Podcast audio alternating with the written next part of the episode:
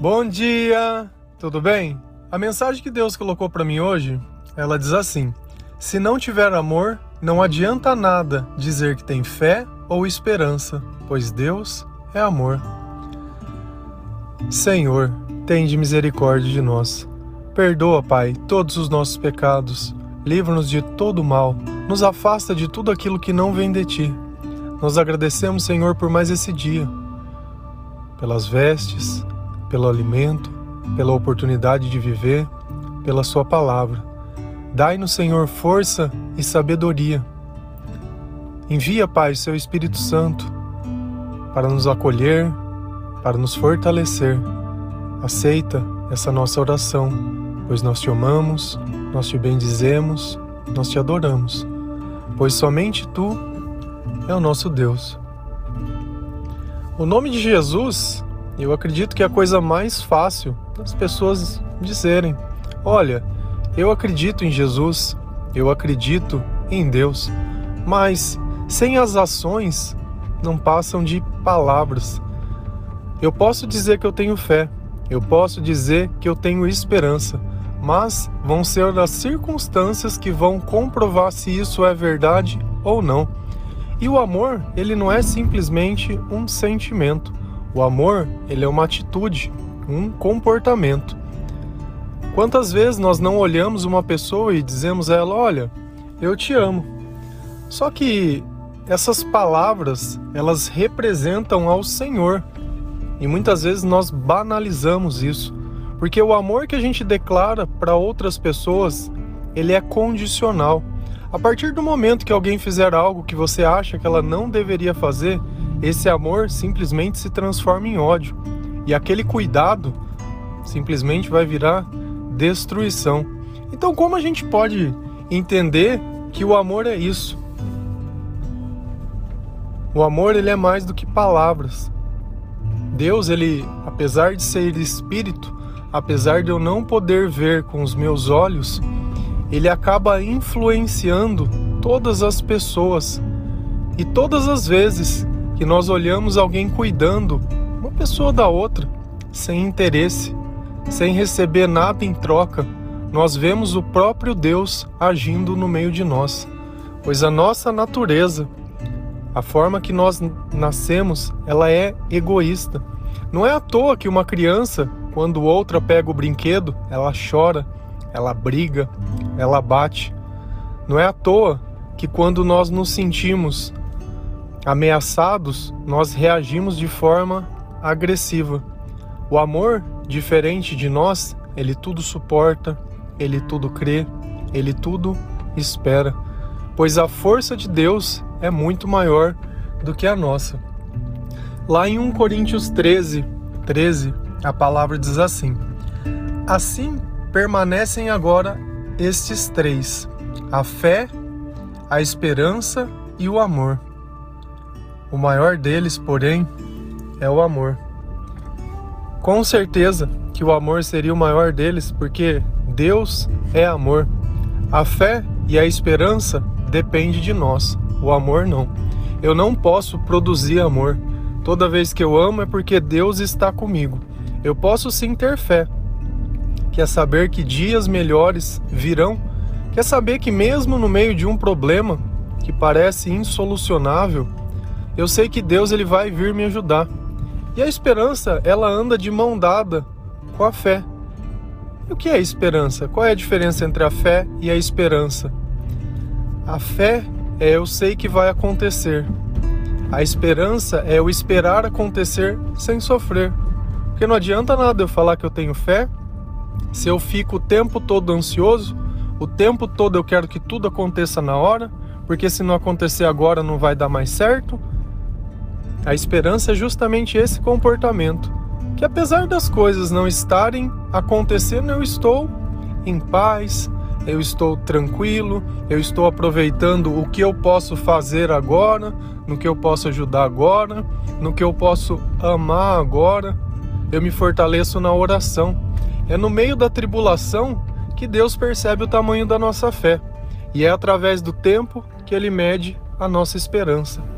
Tem comportamentos que a gente acha tão comum que se tornou natural. Um deles é a mentira. Tem mentiras que são aceitáveis, aquelas mentiras brancas, mentiras pequenas.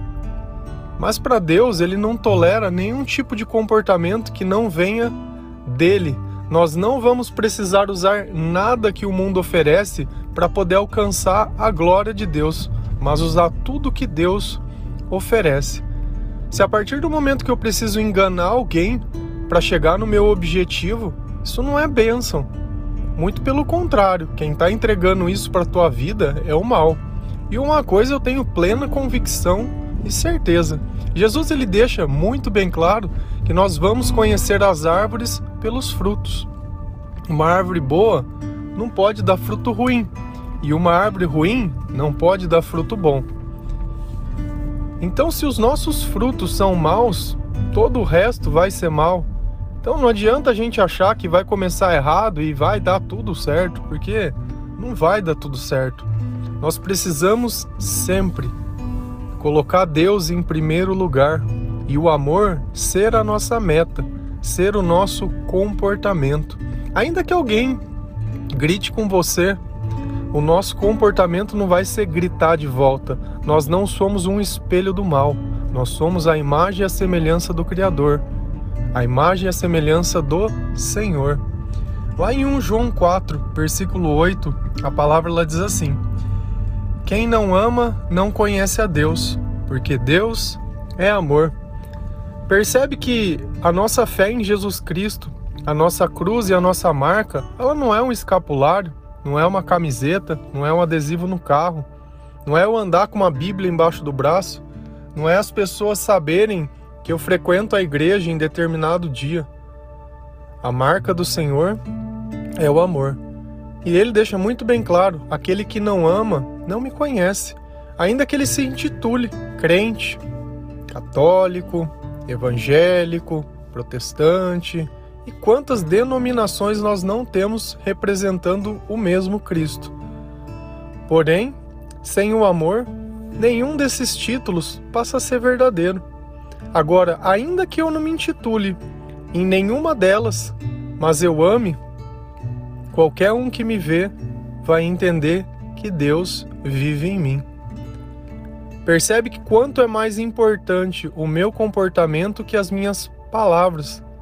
Porque as palavras elas podem mentir, as palavras elas podem exagerar, elas podem se equivocar, mas o comportamento não. No momento de necessidade, o que vale mais? Por exemplo, para consolar uma pessoa, de repente receber uma notícia ruim, um abraço ou dizer vai ficar tudo bem. No momento que uma pessoa está passando frio, o que vale mais? Eu dizer olha, Deus vai te abençoar ou arrumar um agasalho para essa pessoa. No momento que alguém está passando fome, o que vale mais? Um prato de comida ou dizer, olha, Deus tem grandes coisas para você. E na maior parte do tempo, nós estamos vendo a necessidade do outro e esquecendo de amar, simplesmente fazendo profecias. Se você lá em Coríntios 13 continuar lendo, Deus vai dizer, olha, as profecias elas vão desaparecer, mas o amor vai permanecer para sempre. E a partir do instante que eu amo, é o próprio Deus que através de mim toca a vida de outras pessoas. Pessoas essas que às vezes nem convertidas ainda estão, mas através do teu comportamento elas começam a notar que algo diferente existe em você. E como é bom, no fundo do meu coração, a gente poder ser reconhecido por entregar a mensagem de Deus de forma pura, de forma genuína, dia a dia a nossa história ela vem sendo escrita, talvez no passado, de uma forma tão minha, tão eu, tão meu, tão triste, mas daqui em diante, uma forma tão nossa, tão nossa. E a nossa história ela acaba se confundindo. Percebe como Deus une as pessoas ainda que elas estejam muito distantes porque Deus ele está em todo lugar. Está aqui comigo, está aí com você. Coloca a mão no seu coração. Sente que algo tá vivo dentro de você, tá batendo. Muitas vezes a gente não dá valor, mas justamente quando a gente tá bem. Eu fiquei uma semana inteira tomando um antibiótico e eu fazia acho que uns 5 anos que eu não tomava remédio. E ele me dava um efeito colateral, apesar de todos esses dias eu estar gravando áudio para vocês, como se estivesse me enforcando. Eu nem sabia que tinha isso de efeito colateral, mas eu tinha que tomar. E durante todos esses dias eu fiquei pensando, falei, nossa, como todos esses dias eu não sentia nenhum desconforto e não sentia nada, como eu não agradecia a Deus. E ele acabou a cartela do remédio e voltou ao normal, saiu essa sensação ruim. E como foi feliz o último dia, o último remédio, o último comprimido, porque eu sabia que aquela sensação iria sair da minha vida. Percebe que muitas vezes aquilo que te sufoca é você mesmo que está tomando. Talvez você ache que por um bem maior, e todos os dias você busca isso e coloca dentro do teu corpo. Nós temos que valorizar todos os dias, principalmente aqueles que nada dói. De verdade. Eu acredito que eu, eu, eu fiquei pensando o como deve sofrer uma pessoa que passa por esses processos de quimioterapia, ou que faz hemodiálise, ou. Cara, a gente precisa de verdade, ter um pouquinho mais de compaixão, né, pela dor do outro.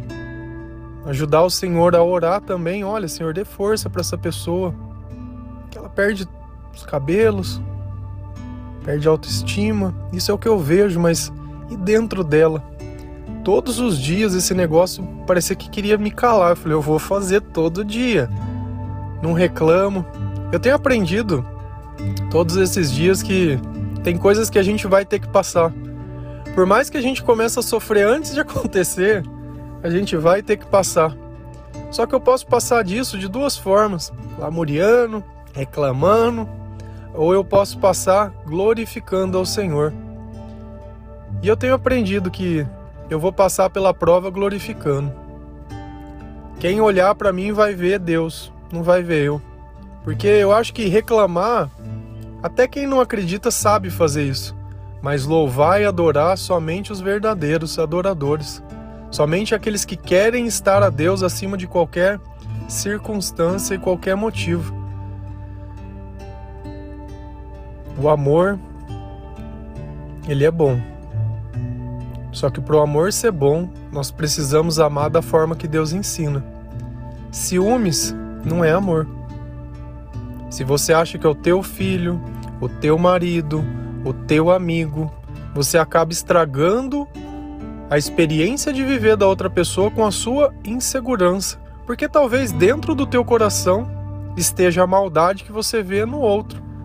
Se você olhar uma criança e mostrar um desenho de alguma coisa que representa um órgão genital, alguma coisa que sexualmente qualquer adulto entenderia, a criança ela iria olhar aquilo como algo que ela não conhece. Então, o mal, ele está no nosso olhar e cabe a nós purificar o nosso coração. Se o outro vai te trair, fala sobre o caráter do outro, não sobre o meu. Mas eu não vou contaminar o meu coração porque o outro pode errar. Eu também posso. E quantas vezes já não errei? Agora, por medo de errar, eu acabo punindo a outra pessoa? Com que direito? O amor ele nasce em liberdade. Talvez seja isso que o mal não consiga entender, porque nós amamos a Deus, porque nós adoramos ao Senhor. Enquanto para a gente, o amor ele precisa de algum estímulo. Eu preciso ver alguém, eu preciso admirar, eu preciso achar bonito, eu preciso ver alguma qualidade. Ninguém ama aquilo que é ruim, ninguém ama aquilo que é feio, ninguém ama aquilo que só traz prejuízo. Esse tipo de coisa a gente quer longe. A gente ama as coisas boas, né? A gente ama o poder, a gente ama só que nada disso vai poder fazer você trazer o amor verdadeiro. Tem uma coisa que meu pai sempre dizia, que é curioso, que ele achava a coisa mais bonita do mundo quando passava um cara de bicicleta e uma mulher sentada no cano. junto com aquela pessoa. E para ele aquilo simbolizava de alguma forma o amor. Justamente por de repente aquela pessoa não ter nada para oferecer e a outra querer ainda assim estar junto. E aí a gente volta também naquele exemplo do catador de papel e o cachorrinho que sempre está junto andando, que apesar dele também não ter nada para oferecer, ele sempre está junto. E aí a gente volta também no nosso exemplo, que nós também não temos nada para oferecer e Deus ele sempre está junto. Deus ele não nos abandona. Ele não nos abandona. Nós temos que ter uma percepção maior do amor. Esse amor que é vendido em filme, em romance, não é o amor de Deus.